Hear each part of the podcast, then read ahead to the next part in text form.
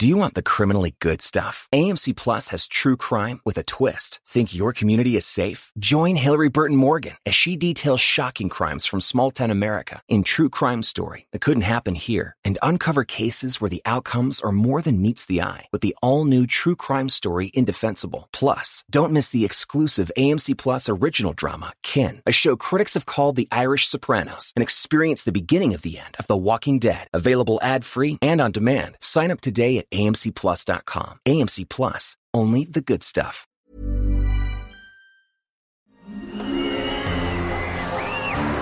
Arcadia Media.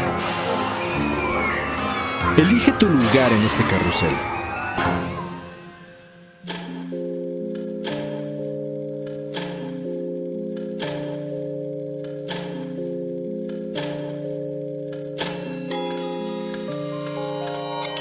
Oscuridad es interrumpida por tres campanadas, la intersección del día y la noche se transforma en un umbral listo para ser cruzado.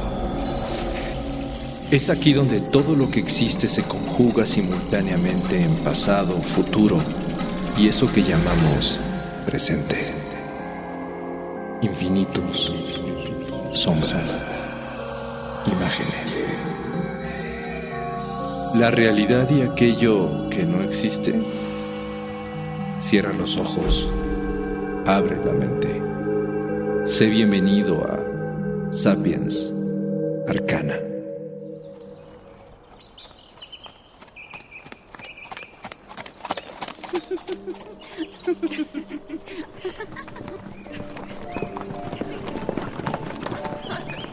A las afueras de un pueblo medieval, una hermosa mujer que pasea por el bosque junto a sus hermanas se encuentra con un caballero. ¡Alto!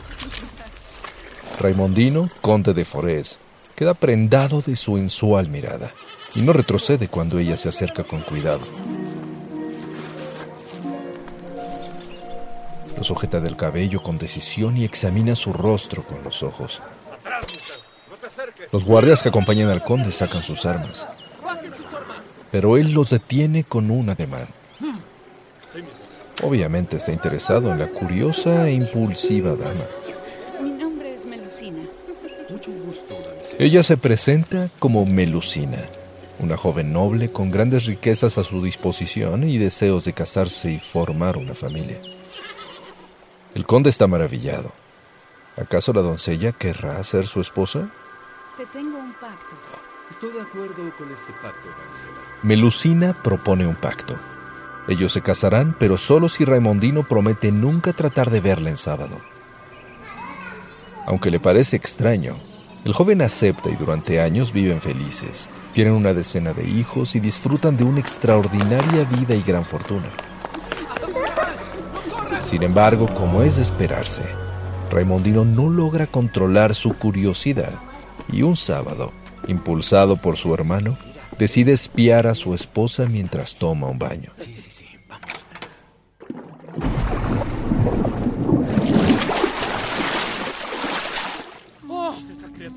Ahí, frente a sus ojos, la hermosa Melusina sale del agua, con la mitad del cuerpo convertido en serpiente.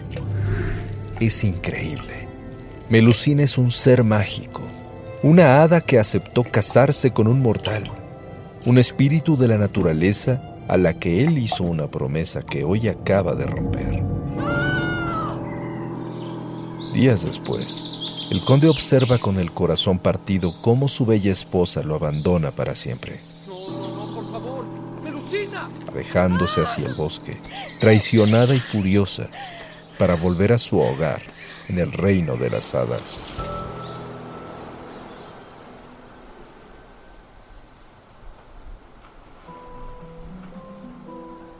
Una civilización divina, formada por reinos mágicos y maravillosos ocultos en las profundidades de la naturaleza. Las hadas son seres misteriosos que viven dentro y fuera de la imaginación humana. Con diferentes nombres y formas, han sido parte del folclore de incontables culturas, sobreviviendo a distintos tiempos, tradiciones, doctrinas e incluso geografía. Pero ¿cuál es su origen? ¿En dónde radica su poder? ¿Serán acaso solo seres de fantasía o de verdad existen en algún lugar, como seres elementales que conviven en armonía con la Madre Tierra.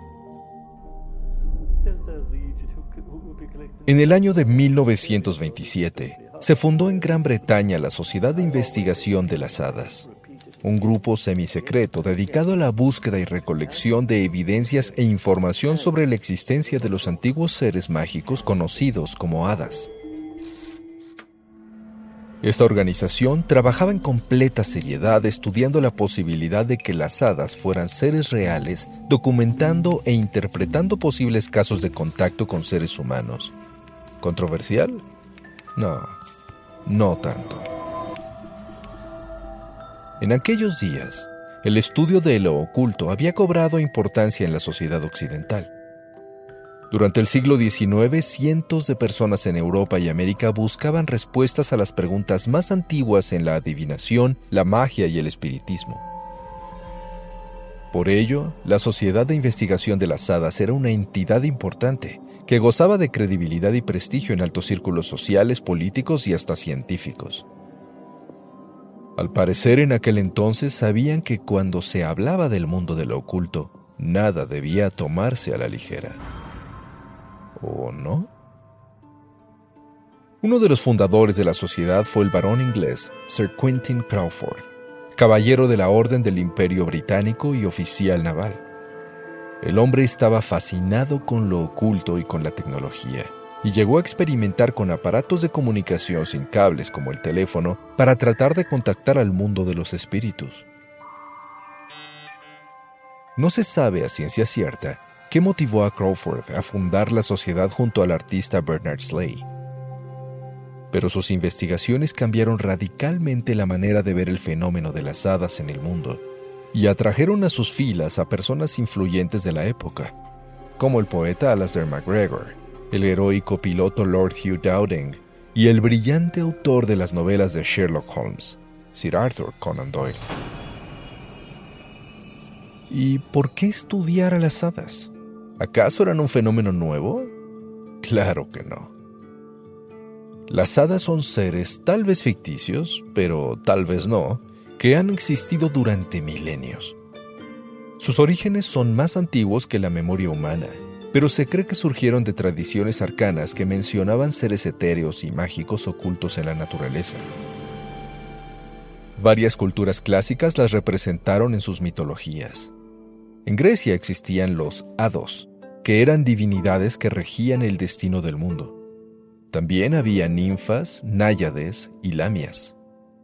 E incluso se dice que las famosas parcas podrían haber sido antecedentes de lo que después serían las hadas madrinas. En la civilización celta, las hadas ocupaban un lugar de honor. Eran una civilización con grandes conocimientos del universo y la naturaleza descendían del antiguo pueblo de los Tuatha de Danann, primeros pobladores de Irlanda que fueron arrojados al inframundo cuando su isla fue invadida por conquistadores de Galicia. Los Tuatha se refugiaron en ruinas, fuentes, lagos o bajo montículos sagrados llamados Shi, bajo los cuales vivían en grandes comunidades de hadas. Estos seres mágicos poco a poco empezaron a reconectar con el mundo mortal, apareciendo ante los humanos en distintas ocasiones. Así se cree que nació el tradicional culto al mundo de las hadas, también llamado mundo feérico. Sus representaciones han cambiado con el tiempo, pero usualmente eran descritas como seres de aspecto humano, no muy altos, de tez blanca, cabello muy oscuro y ojos claros y brillantes.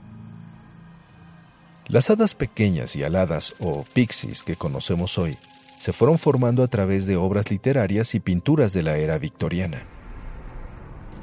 La tradición celta hablaba del reino de los As-Shi como seres mitad divinos ligados a la naturaleza que se manifiestan a través del aire, el agua, la tierra y el fuego, con habilidades sobrenaturales que los mueven entre mundos y planos de existencia. Aquellos celtas reverenciaban a las hadas, difundiendo su misticismo y espiritualidad hasta permear el folclore de culturas incluso más allá de sus fronteras. y su legado se ha conservado en muchos países centroeuropeos, creciendo y fortaleciéndose con el paso del tiempo. Hasta hoy, las hadas habitan el folclore de un sinnúmero de culturas. En la mitología cántabra y en Suecia, son mujeres de grandes pechos conocidas como anjanas. En Galicia se les llama mouras. En Asturias son shanas. En Cataluña, fadas. Y en las Islas Baleares, damas del agua. En varios países de Asia también existen las hadas, como las Yosei de Japón, e incluso se cuenta una leyenda tibetana que dice que cinco hadas vencieron a un dragón y se convirtieron en los cinco picos más altos del Himalaya. Así, el mito se inmortalizó en leyendas escandinavas, ibéricas, anglosajonas, germanas y eslavas, donde las hadas convivían con mortales, se casaban con ellos y producían descendencia. Aristócratas y nobles europeos acostumbraban glorificarse con la idea de que sus antepasados provenían de hadas.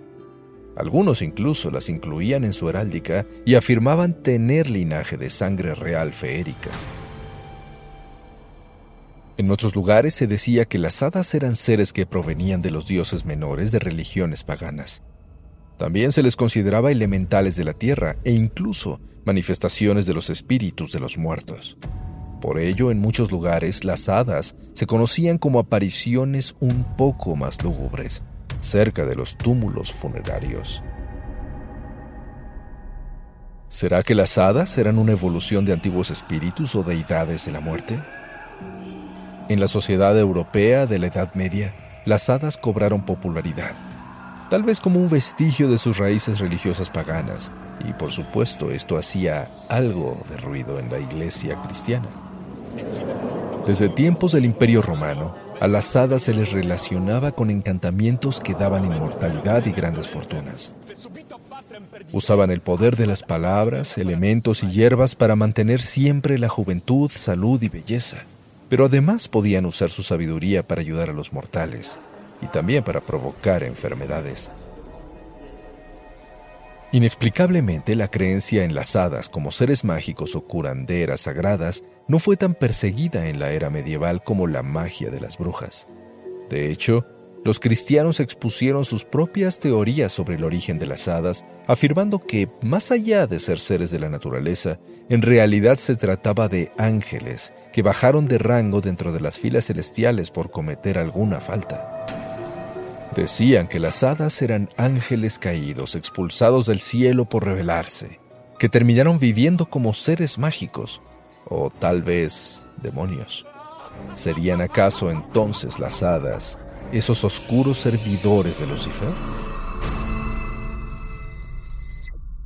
Malas o buenas, las hadas siempre fueron un objeto de estudio que apasionaba entusiastas de todas las épocas desde filósofos hasta científicos. En todos los ámbitos había espacio para explorar el mundo feérico y sus posibles efectos sobre la humanidad. Incluso se ha acuñado la palabra feericología, como el estudio de las hadas, espíritus naturales y entes mágicos presentes en todas las culturas del mundo. Muchos alquimistas medievales y cabalistas les dedicaron extensas investigaciones afirmando que, más que individuos mágicos, las hadas eran centros de fuerza que se manifestaban tomando forma humana, animal o mineral.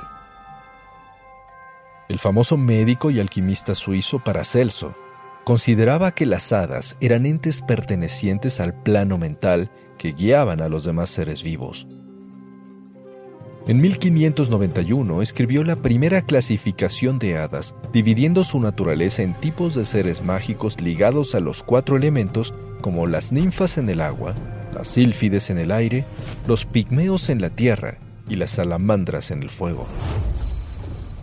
Hoy la palabra sílfide se usa para hablar de espíritus menores, elementales o hadas del aire, y de forma figurativa a las mujeres con aspecto de hadas es decir, bellas, delgadas y con gracia natural. En el siglo XIX los teósofos estudiaron a fondo la naturaleza celestial de las hadas y les dieron un nuevo significado.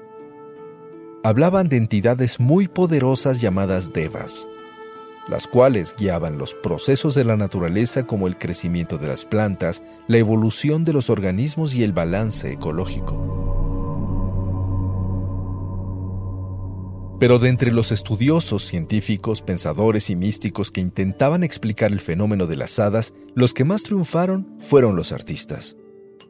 Las hadas protagonizaron sus cuentos, pinturas, esculturas y poemas, y muchos autores medievales crearon personajes tan fuertes que se convirtieron en históricos, como las hadas de las historias arturianas de Chrétien de Troyes, Morgane Le Fay o Viviana la Dama del Lago.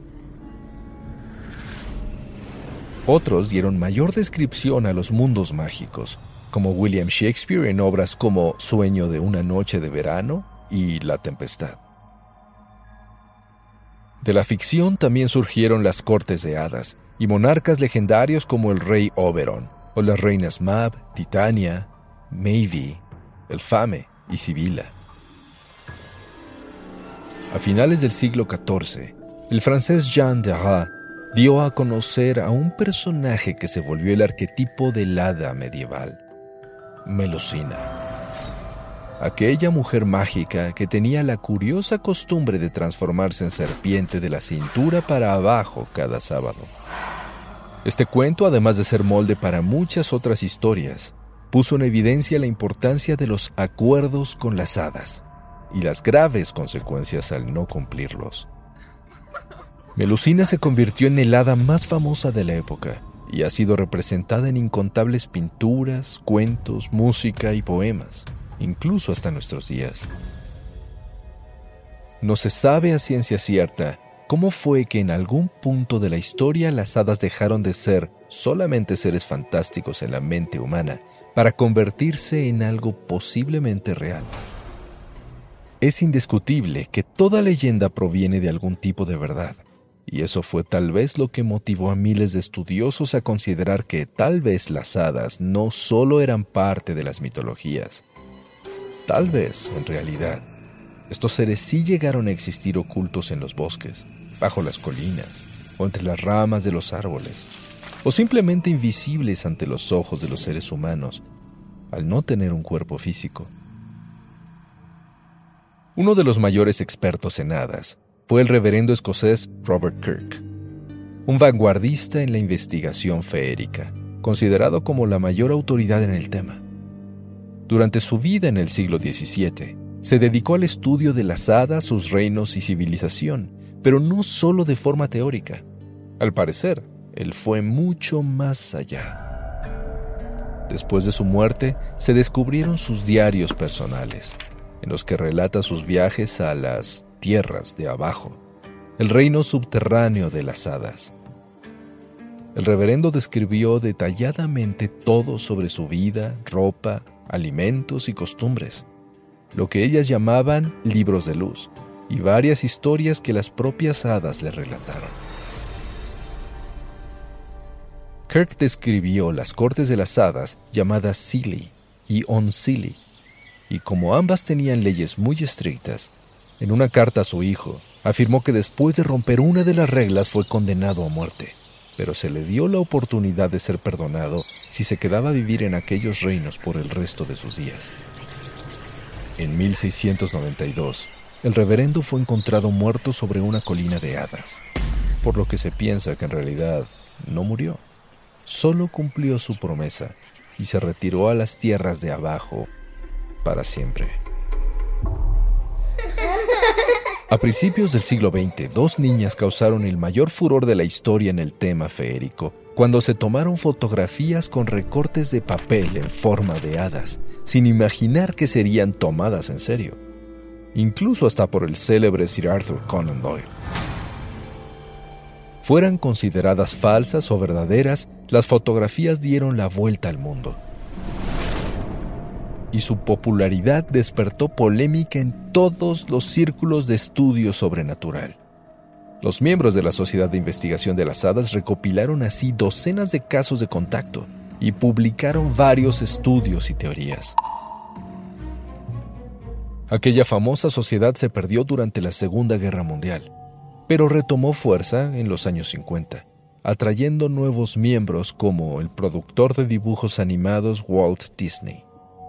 Finalmente, aquel grupo dejó de operar en los años 90, aunque en el 2004 resurgió a través de membresías anónimas y al parecer sigue activa hasta el día de hoy. ¿Qué nos impulsa a seguir investigando? ¿Será que no todo es una fantasía? Algunos cuentos reales con hadas han trascendido de forma importante. El nombre de la reina de Elfheim aparece en documentos de varios procesos por brujería, ya que muchos acusados decían haberla contactado. En Sicilia, entre 1579 y 1651, al menos 65 personas fueron juzgadas por la Inquisición por asociarse con un grupo de hadas locales, a las que los sicilianos llamaban amigablemente las doñas de fuera. Se hablaba mucho de estas animadas reuniones nocturnas con hadas, y algunos participantes incluso declararon que a veces dejaban en casa su cuerpo para asistir en forma astral. En la isla de Skye, Escocia, el clan MacLeod es el guardián de la bandera de las hadas, que tiene un misterioso poder de proteger al clan de cualquier peligro. Una leyenda dice que fue un regalo del rey de las hadas cuya hija se casó con el cuarto jefe del clan, Siar. La princesa obtuvo permiso para quedarse con él durante un año y un día, tras lo cual volvió al reino de las hadas. Sin embargo, regresó para arrullar a su hijo cuando su padre lo dejó solo y dejó una mantilla para cubrirlo, la cual se convirtió en la bandera de las hadas y se volvió un talismán mágico con poderes de protección.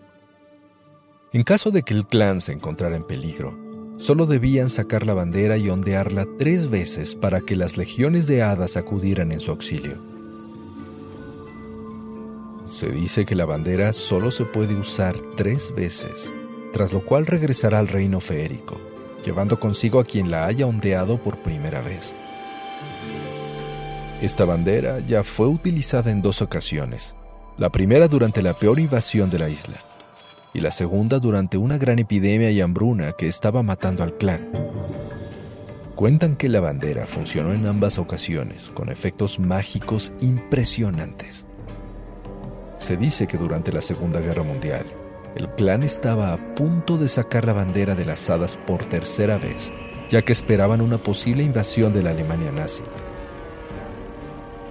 En aquellos días, la jefa del clan, Flora MacLeod, se ofreció para ondearla en los acantilados de Dover, dispuesta a pagar las consecuencias. Afortunadamente no hubo invasión, por lo que en el futuro, si hay peligro, los MacLeod podrán sacar la bandera una última vez.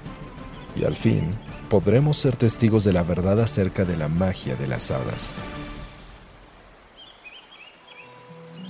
¿Hasta qué punto llega la ficción y en dónde comienza la realidad? ¿Es acaso tan difícil pensar que tal vez las hadas no son tan mitológicas como pensamos? Con todo lo que hemos visto, escuchado y vivido los seres humanos, ¿cómo podemos afirmar que estos seres etéreos que tanto nos fascinan no existen? ¿Cómo podemos negar las influencias de seres elementales cuando miramos los espectaculares paisajes naturales en bosques que parecen cuidados por expertos jardineros? Montañas y valles de proporciones perfectas y animales que viven en una armonía inexplicable. Asómate a una ventana, abre los ojos y pon atención. Y si tienes suerte, tal vez podrás ver con el rabillo del ojo algo más allá de la fantasía. Y si aún crees en ella, aplaude conmigo.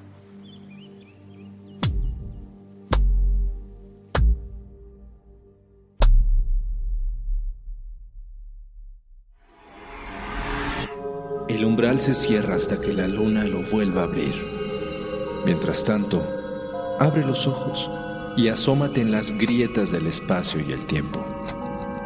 Y si te atreves, descubrirás qué hay más allá de lo que consideras real. Sapiens Arcana, soñado por Luis Eduardo Castillo. Esculpido por Emiliano Quintanar. Asistente de escultor Andrés Baena. Trazado por Querenza Chaires. Creado en Webback Audio, México. Arcadia Media.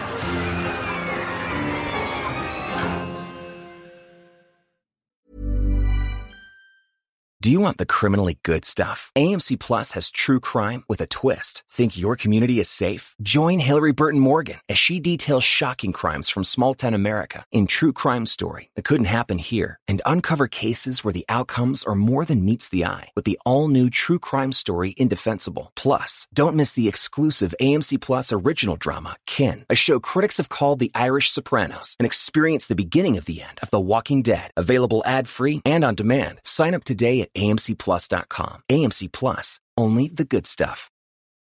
Aprender historia no debe ser necesariamente aburrido. Hay formas de conectar con hechos del pasado de una forma divertida y rápida. ¿Por qué Rivera se peleó con Siqueiros? ¿Por qué Francisco y Madero hablaba con los muertos? Mi nombre es Sara, pero puedes llamarme Sari. Soy historiadora, maestra y creadora del podcast Historia Chiquita. Un podcast que quiere que aprendas historia de una forma entretenida, rápida y cómica. Te invito a que me escuches contarte historias grandes de manera chiquita aquí, en Historia Chiquita. Disponible en cualquier plataforma de podcast.